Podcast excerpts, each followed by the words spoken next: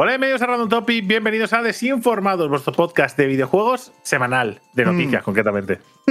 El primero del año y ya lo he dicho mal, ¿eh? Ya lo he dicho, ya lo he dicho raro, ¿eh? Bueno, es que empezamos 2024 así como muy, muy rápido, no nos da tiempo de digerir lo de Nochevieja y ya estamos aquí grabando. Pero bueno, no pasa nada porque empezamos bien el año, ¿eh? Empezamos, voy a empezar con Grand Blue Fantasy Relink, que mucha gente no le está dando la importancia a este juego que tiene. Ya lo ¿Vale? sé. Yo en TikTok sí. Yo Pero hay mucha gente que lo está dejando de lado.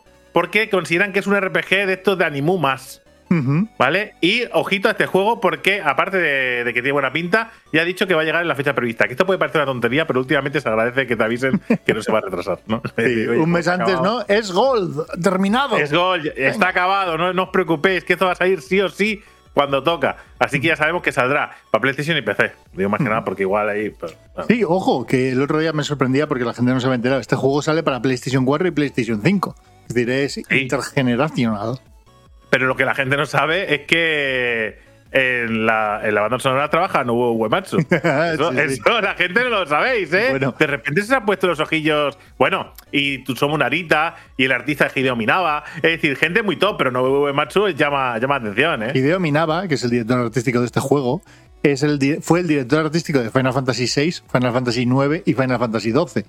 Final Fantasies que son favoritos de mucha gente, sobre todo el 6 y el 12. No quiero decir nada, pero aquí hay montón de talento trabajando en este juego y tiene muy buena pinta. Pasa que es verdad que es de una franquicia que se le conoce más por los juegos de móviles y por los juegos de lucha, ¿vale? Y, y parece ser que no, pero que está muy guapo, tiene muy buena pinta y, y está terminado, que se agradece con tiempo de sobra para ir añadiéndolo a la lista. El mes que viene, que viene, bueno, pues el mes que viene pues ya puedo ir ahorrando 10 euretes, ¿no? Para, para hacer la compra. Sí, sí. Así que nada, gente, Gran Blue Fantasy Relink ya está terminado. Va a salir el 1 de febrero, puntual a su fecha. Así que ir guardando dineros este enero y, ¿sabes? Porque es que después vendrá febrero y ojalá. Bueno, Claro, bueno, febrero, el 1 tenemos una cosa, pero es que el 28 creo que era, tenemos a Final Fantasy Rebirth, el 7 Rebirth. Ojo, que es otro pozo de horas interesante. Otro JRPG, Action RPG podemos llamarla Final Fantasy 7. Bueno, ahí está, a caballo, ¿no? En esta mezcla. A ver, es un acción RPG, porque. Sí, No, es un RPG y tiene combate de acción. Es Mm. un acción, ¿no? Por definición. por definición. ¿no? Vale, vale. ¿Qué es lo que ha pasado? Que eh, Game Informer ha hecho un articulillo donde han hablado con eh, el productor y director y varias las personas representantes de Final Fantasy VII Rebirth. Gente que podía estar callada, también te digo. Sí. No, o sea, Por una noticia que no, sé si vamos a darla o no. Pero en No, este pero puede decirla si quiere, no la. No, no no, la- no, paso. No le voy a dar bola a eso, Vale. porque creo que no se le tiene que dar bola a eso. Eh, pero lo que sí que es interesante, eh, lo que nos dicen, es que Sephiroth va a tener un papel distinto al que tuvo en el Final Fantasy VII original en cuanto a que va la gente cree que va a poder empatizar con él. ¿Vale? Porque destruir el planeta es algo con lo que puedes empatizar tranquilamente. Bueno, eh, me parece interesante que se. Que, a ver, cuando los villanos están bien hechos, Sí. tiene una motivación. No es que empatices con él, pero al menos se entiende, ¿no? Se Claro. entiende y Thanos, te puedes ¿no? llegar a sentir mal. Bueno, a ver, lo de Thanos la gente no lo entendió. Es decir, lo de Thanos la gente dijo, no, tiene lógica, porque así vos salvas a la mitad de la gente. No habéis entendido la historia, pero bueno, es igual. Eh, eh, pero que mola eh, entender al personaje. ¿Vale? Para sufrir con él. No es que tú Sí. empatices al nivel de yo haría lo mismo. No, es decir, de entiendo cómo ha qué- llegado, cómo ha llegado Claro. a su pozo de locura, ¿no? entiendo por qué está colgadísimo perdido y por qué lo está arrasando todo, ¿no? Sí. Entonces, entender al personaje mola, eso está guay. Sí, entonces, tanto Kitase como. eh, no recuerdo ahora quién era el otro. Decían que, bueno, que lo interesante es que incluso ellos, mientras han estado desarrollando el personaje, podían eh, sentir esa frustración y esa, ese desesperar de Sephiroth, ¿no? Según iba avanzando la, la trama. Bueno, me parece interesante que le den ese contexto adicional al personaje que quizás no lo tuvimos en, Bueno, en si, el le original. metes, si le metes 1500 horas más al juego que el original, pues algo me tendrás que explicar. Se agradece que lo inviertas en eso. Vamos a seguir con Square Enix, ¿eh? ¿vale? Porque han estado hablando un montón de cosas en Square Enix. Y han hablado también del Star Ocean. ¿Por qué? Porque el de Second Story R. ¿vale? Que por si no sabéis, ganó el Tuoti a mejor remake de 2023. Lo digo por ahí, por si no lo sabéis, está ahí, Sí. lo podéis echar un Y si no sabéis qué son los tuotis, son los premios que damos todos los años y que tenéis ahí el vídeo, tranquilamente que podéis verlo. Mm, ¿no? Claro. ¿Y qué ha pasado? Pues que le han preguntado, oye, esto ha funcionado bien, ¿no? Y dice, ha funcionado muy bien. O sea, ellos han dicho, ha funcionado muy bien. No nos, bien. no nos esperábamos que, que hacer un buen trabajo con un videojuego fuera a dar resultados. ¿Eh? Hacer un buen remake, hacer, ¿eh? cambiar los gráficos con, con gusto, añadir eh, mecánicas y conceptos que funcionen en 2023, pero manteniendo la esencia del juego. ¿eh? Eso no sabíamos por qué no iba a funcionar. Entonces le han preguntado que, que, los otros Star Ocean, ¿qué? ¿Van a hacer algo? Y se le ha escapado la sonrisilla. es decir, estamos con el lanzamiento de este, ¿vale? No sabemos por dónde van a ir los tiros, ¿vale? pero ha empezado a hablar de lo complicado que es, de cómo, de cómo lo harían y tal. O sea, que se lo han planteado. Sí, claro. A que están trabajando, están pensando en hacer un remake. Yo creo, yo creo, esto es una opinión mía, ¿eh? que, y además es lo que se intuye por lo que dice, ¿no? Que estarían pensando en hacer un remake del 3. Bueno, a ver. Es reflotar un poco la saga, ¿no? De una manera que, que Square Enix sabe hacer. Y lo que no tengo tan claro es que les vaya a salir tan bien como con el Second Story R, ¿eh? También te lo digo. Claro, la historia está en que el, tercer juego, digamos, de la saga, el apartado visual es muy diferente. Entonces, el remake tendría que ser diferente, que ya tiene sentido que lo sea, ¿eh? Entonces, depende para dónde se vayan, puede ser, porque el, 2 es que está hecho muy bien, porque tiene su propio estilo. Y que sale de la línea incluso de los otros remakes que hemos visto de, en concepto de RPGs o otro tipo de juegos. Mana, el mana este que probaste tú, que era. Mm, vamos, era para pegarle una patada y tirarlo a la basura, ¿eh? eh el, eh, que estaba pocho. Pero en cambio, el Trials of Mana estaba bien. Claro. Era mucho más conservador, era mucho más conservador, pero estaba bien hecho. Mm. Entonces, yo creo que eh, este, la complicación es que es más grande que el 2 y que necesita un trabajo bastante engorroso. Entonces, ellos han dicho que no harían, o sea, para hacer un remaster pocho, pues igual no, pero bueno, que ya verán. Vale. Así que igual tenemos algún Star Ocean más. Ojalá. Eh, nos lo dirá eh, nuestro amigo Takashi Kiryu, el auténtico villano detrás de Square Enix, ¿sabes? El que se ha desvelado, se ha desvelado con el, como el ultravillano. Estamos hablando del presidente, presidente de Square Enix, que ha mandado la típica carta de felicitaciones de, Año Nuevo y demás, ¿no? Una cartita, la carta de productor. Que le llamamos perdona, eh, que le llamamos villano, más que nada porque la foto que tiene de empresa, la foto que tiene como, como presidente, es la típica foto de malo de película japonesa. Mm. ¿Sabes? del tipo que, está detrás manejando los hilos de la Yakuza. Es un poco ese rollo, más que nada por eso, ahí está el humor. y bueno, y quizás también por alguna de las cosas que ha dicho, ¿no? Eh, bueno, total, que dentro de las cosas que ha explicado en esa carta, una de ellas, que es en la que más foco se ha puesto, es que Square Enix va a hacer una apuesta decidida por el uso de IA en el desarrollo de contenidos. Claro, a ver, es verdad que es una carta muy pequeña y es muy difícil saber realmente en lo que están pensando. Si tú lo dejas solo por lo que ha dicho, dices haberte callado porque no has dicho nada y lo único que has puesto es, es, que vas a utilizar market, vas a utilizar inteligencia artificial para hacer más marketing, básicamente. Pero se intuye que puede ser algo más profundo y que puede ser incluso algo más interesante como el uso de, ya hemos hablado, ¿no? Más de una vez, eh, cómo sería, por ejemplo, un RPG con el uso de IA para NPCs, ¿no? Donde podría ahí el desarrollo de un juego ser interesante en cuanto a Claro, es que ¿sabes qué pasa? Que tenemos, teniendo, en cuenta de que detrás está Square Enix, que ha tomado la deriva esta después de los varapalos que se ha llevado durante 2023, de eh, ahorrar costes, da cacho de miedo. Eh, todas, estas, todas, estas, frases y que tanto también sacado de contexto porque no sabemos a qué se refieren ni, sabemos si el uso va a ser de villano o no. Pero claro, huele mal, pinta mal y la gente es normal que se, que se moleste. Pero bueno, yo esperaría. Hay una deriva que es la de ¿no? ahorro de costes. Vamos a traducir los juegos utilizando ChatGPT. Claro, Uh, en lugar de que eso lo hacer en localización. no, pero que esto lo puedes hacer si eres un estudio indie de tres personas que no tiene para. Y bueno, pues te sacas la castaña de fuego como puedes, porque si no, el juego no sale traducido. Pues bueno, haz lo que puedas. Pero esto Square Enix no te lo puede hacer. No sé. Veremos si se apoyan, si, si sustituyen o qué es lo que hacen con la IA. Y también no dejan de lado el blockchain, ¿eh? Ojo. que, web, sí, que, web 3.0, blockchain. claro, que no aparece la palabra NFTs, que la gente ha dicho, bueno, ha abandonado los NFTs. Yo por recordar, ¿eh? los blockchain van de la mano del NFT y que no haya dicho NFT no quiere decir que estén abandonando, abandonando esa deriva. no me fiaría nada. Pero bueno, es el año, es el año en el que seguramente veremos el lanzamiento, bueno, del lanzamiento del, de un nuevo mana, el lanzamiento de Final Fantasy Rebirth, como decías antes, mm. quizá un Dragon Quest, ya sea el, remake del 3 o, el, o al menos el anuncio del numerado. Es decir, mm. es un año clave para Square Enix, que aparte ya dijo que tenía varias sorpresas de, para lanzamientos de juegos que la gente no esperaba, pero ya veremos. A ver.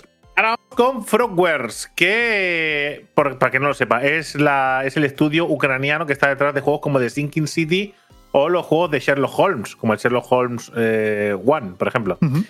Eh, básicamente, si no suena el juego de Sinking City es porque igual no lo habéis podido localizar durante un tiempo.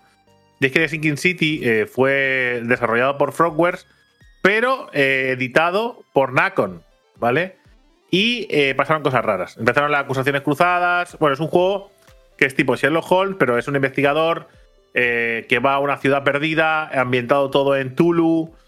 está, el juego yo me lo pasé en su momento, el juego está chulo, tenía sus problemas de optimización y tal, pero el juego estaba guapo.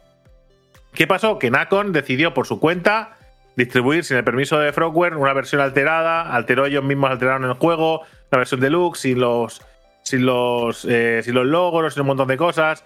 Eh, denunciaron para que lo retiraran de, Steam. Steam, ante la posibilidad de que estuvieran infringiendo algún derecho, lo retiraron. El juez desde Francia dijo que, lo volvieran a poner a la venta hasta que se resolviera. Y ahora les han dado la razón a los de Frogwares y les han dicho que los únicos que pueden editar el juego son ellos y ellos son los únicos que tienen la potestad ahora mismo para traer The Sinking City de nuevo. Y de hecho ya lo han dicho, que lo van a traer de nuevo con, la versión mejorada que tenía que haber salido desde el inicio, si no lo hubieran alterado y robado Nacon por su parte, que meterá un DLC nuevo y que para la gente que sabe que va a perder las partidas porque no será compatible con aquello alterado que hacían, que ya han dicho que ellos van a facilitar partidas, ¿vale? Para que la gente este que no quiera pasarse otra vez, pues esté en el final para jugar el DLC o en diferentes eh, zonas del juego. Van a intentar facilitar para que la gente no le sea una putada eh, tener que jugar a Sinking City eh, y perder todo lo que hayan hecho en, el juego original. Pero bueno, eh, al final ha ganado el que tenga ganado desde el principio, que al final es el que tiene la razón. Y ya está. Sí, sí.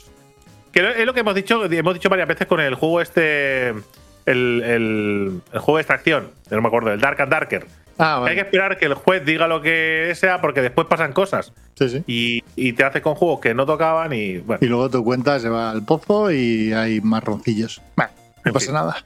Eh, seguimos por Japón, Drake, en este caso con Capcom, que ha anunciado la fecha de lanzamiento de un juego que anteriormente había sido anunciado como Devil May Cry Mobile, ¿vale? que es un juego para un hack and slash con PvP, batallas en grupo y, como no, si hablamos de móviles y hablamos de Capcom últimamente, ¿vale? Juntándose con un estudio chino, ¿qué podemos esperar? Pa, correcto. Entonces, mucho gacha, mucho gacha. Yo estoy empezando a pensarme que los juegos con exceso de gacha tenemos que empezar a excluirlos de las noticias. Yo voy a empezar a hacerlo, es decir, cuando. Porque hay algunos. porque los primeros que salieron con estas tendencias estaban como muy moderados, ¿no? Como muy tanteaditos. Y cada vez es que el esfuerzo es mínimo. Todo es gacha, todo, las armas, el equipo, los personajes, todo, todo se tiene que conseguir en cajitas, en sobrecitos, y ya me da una pereza terrible, la verdad. Sí, sí, sí. Eh, Capcom ya había hecho sus pinitos ¿eh? con el de Street Fighter, que es, que es tremendo pozo, de, pozo de, de, intentar robarte dinero por todos lados. Pues bueno, aquí tenemos la versión de Devil May Cry. Eh, pues eso, un juego para móviles y tablets que llegará en algún momento para PC, aunque no se sabe cuándo, y que tiene un multijugador competitivo y combates por equipos. Y ya sabéis que podéis esperar mucho pay to win y una manera de sacar petrodólares. A hay un millón de usuarios, ¿no? Reservando el juego. Hasta el momento decían que han pasado el preregistro con más de un millón de usuarios, que eso te da las típicas, los típicos eh, bonos, moneditas, etcétera. No sé, yo ya te digo, creo que eh, empiezo a tolerar cada vez menos este tipo de juegos y este tipo de, mecanismos de intentar mangarnos dinero por donde se pueda con franquicias. Pero también está bien avisar, ¿eh? también está bien avisar a la gente de que sepa dónde se mete, ¿no? Tampoco está mal decir, oye, esto es infame. Sí, pero bueno, yo ya te digo, cada vez eh, menos tolerancia hacia el gacha. Yo lo que tengo intolerancia, no será lactosa, amigos, es eh, a que la gente diga tonterías para promocionar un juego. Y estamos hablando en esta ocasión de Star Wars Outlaws, que, bueno, dicen que ofrecerá una visión diferente de Star Wars. Y ¿Cómo que diferente? Diciendo, qué guay, qué guay. Pues me apetece, ¿eh? me apetece que me enseñen algo diferente. ¿Qué es lo que van a hacer diferente? Pues crear un personaje eh, eh, que vaya por su cuenta, fuera de la ley. y yo digo, ¿Han Solo te refieres? Que es protagonista de la trilogía original. o sea, ¿qué es lo que estás haciendo diferente? Y después me dirás, bueno, pero es que los videojuegos siempre son Jedi y cosas así. Bueno, pero si estás hablando de fuera de la ley, el mismo Jedi Survivor y el Jedi de Fallen Order está totalmente fuera de la ley. Es decir, no entiendo exactamente si es que ignoran el resto de videojuegos o trasfondo, lore, películas, series, libros, lo que sea, de Star Wars, o no se saben expresar, no saben cómo llamar la atención. Entonces a mí me pone muy nervioso. Cuando intentan, o sea, que está muy guay, no, queremos eh, andar en, la, en, el, en el trabajo del, del, contrabandista. Yo digo, ole, vamos a andar ahí eh, a ver lo que sacamos para adelante. ¿Vale? Queremos darle visibilidad a este tipo de trabajos dentro del el universo Star Wars y hacer protagonista de este tipo. Que no se ha hecho mucho. Pues digo, pues es verdad. No se ha hecho mucho, es verdad. No, no se han hecho juegos sobre. Pero no digas chorradas, ¿no? Y digo yo, no, cuesta nada. Porque el juego tiene muy buena pinta. Es verdad que el juego tiene una pinta excelente. Eh, que ya han dicho, han advertido que es un mundo abierto, pero no inmenso. Abierto, con sus márgenes, sus, limitaciones, para decir, vamos, esto puede mover mucho, pero tampoco al infinito. Es decir, que no te vamos a aburrir como en otras propuestas de Ubisoft. Y que además tendrá la posibilidad de, estar en los bajos fondos para ser un contrabandista. Y que podrás elegir bandos eh, según te convenga cada vez, hacer contratos y hacer cosas, eh, o traicionarlos a todos. Es decir, que parece que habrá cierto tipo de elección de, de, trayecto. No sé, no, no, no sé. A ver, yo eh, me gusta y creo que voy a jugarlo, pero tengo la sensación de ya haber jugado este juego. Es que, ¿sabes qué pasa? Que el universo Star Wars está tan, tan, tan, tan, tan, tan a la orden del día, por desgracia, porque se ha hecho tantas cosas, que ahora mismo, eh, cuando te proponen un juego de Star Wars, es como si te proponen, pues, no sé, un nuevo juego de extracción en 2024, ¿no? Pues más o menos ya lo, como que ya lo ves venir. No sé, es que todo lo que me hablan son mecánicas que ya hemos visto en otros juegos traídos al mundo de Star Wars, ¿vale? En la vertiente menos de espadas láser, ¿vale? Pero todo lo que hay alrededor es, oye, esto es la fórmula Ubisoft. Que ya está, ¿eh? Que, es así, pero no me lo intentes contar de una manera en la que no es, ¿no? Lo que puede ser interesante es la historia. Yo creo que la historia, la jugabilidad, sobre todo la historia, la jugabilidad, siendo Ubisoft, vamos a reconocer cosas. Yo tengo el, vamos a reconocer cosas. Pero bueno, sin más. Estaremos atentos a ver qué, nos encontramos. Ok, y vamos a terminar Drake con Steam. ¿Un récord? Porque ha vuelto a batir su récord, sí. ¿Un récord? Unos, unos, unos cuantos. siempre bate récords. Siempre. 2023, el año de los récords, ¿vale? Es verdad, he escuchado que han dado los premios de Steam, de, que de los usuarios han votado, ¿no? Y ha salido como el mejor juego Baldur Gate 3. ¿Vale?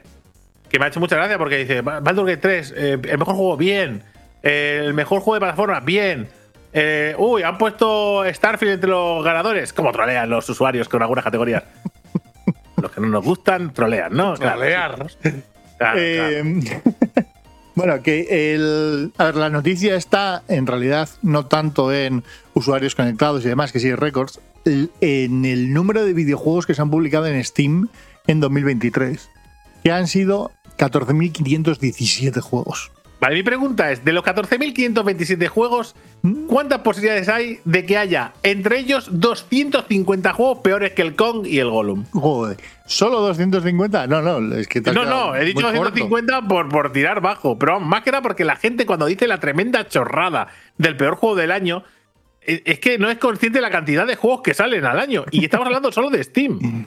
Hoy estaba haciendo, hoy estaba mirando, porque hay un par de páginas que puedes utilizar para ver los lanzamientos más recientes, ¿no? Y estaba viendo lanzamientos recientes con eh, los que tienen eh, grande un porcentaje de recomendaciones alto y además eh, bastantes ventas o reseñas, ¿vale? y diciendo, bueno, a ver qué es lo que ha salido últimamente que tenga reseñas positivas, ¿vale? Y que haya sido jugado. Hostia, incluso ahí te encuentras, te encuentras auténtica, auténtica magia en Tai que dices, ¿qué hostias? Eh, eh, hay de todo, ¿eh? en Steam hay una cosa, es un pozo infame de juegos que, claro, nosotros nos quedamos con la portada y con los recomendados y con las cuatro, lo más vendidos, y dices, ah, pues está guapo lo que ha salido este. Y hay algún juego raro, pero bueno. y de repente miras ahí, empiezas a bajar el scroll y dices, ¿qué está pasando? Es el, ¿Sabes? Es el octavo piso de un edificio de Tokio cuando vas por la calle y no sabes qué son esos kanjis. Y dices, bueno, pues esto no, esto no es para mí. Yo, vosotros notad, vosotros probad ir a, ir a Steam, empezad a hacer scroll hacia abajo de los lanzamientos y veréis que hay un momento en el que el scroll empieza a ser como. O sea, cuando haces scroll empieza a ser como más pegajoso, untuoso, es rarete. Empieza a costar como ir bajando. ¿no? Hay niebla, hay niebla. Hay niebla, está huele raro, ¿sabes? huele raro, como a sudor, ¿no? Como a, como a local de los 90, ¿eh? De noche. O sea, mm, gente, hacedme caso, salen muchos juegos y no todos buenos, por desgracia. Ojalá, ¿eh? Ojalá, 14.000 juegos buenos, ¿eh? Ojalá, para poder elegir los 14.000 juegos más buenos de todo el año. Gente, hasta aquí las noticias de videojuegos, las primeras del año. Nos vemos mm. en las noticias de MMOs, nos vemos en el hablando, en los directos, nos vemos, como siempre, aquí estaremos todos los días. Un abrazo. Chao.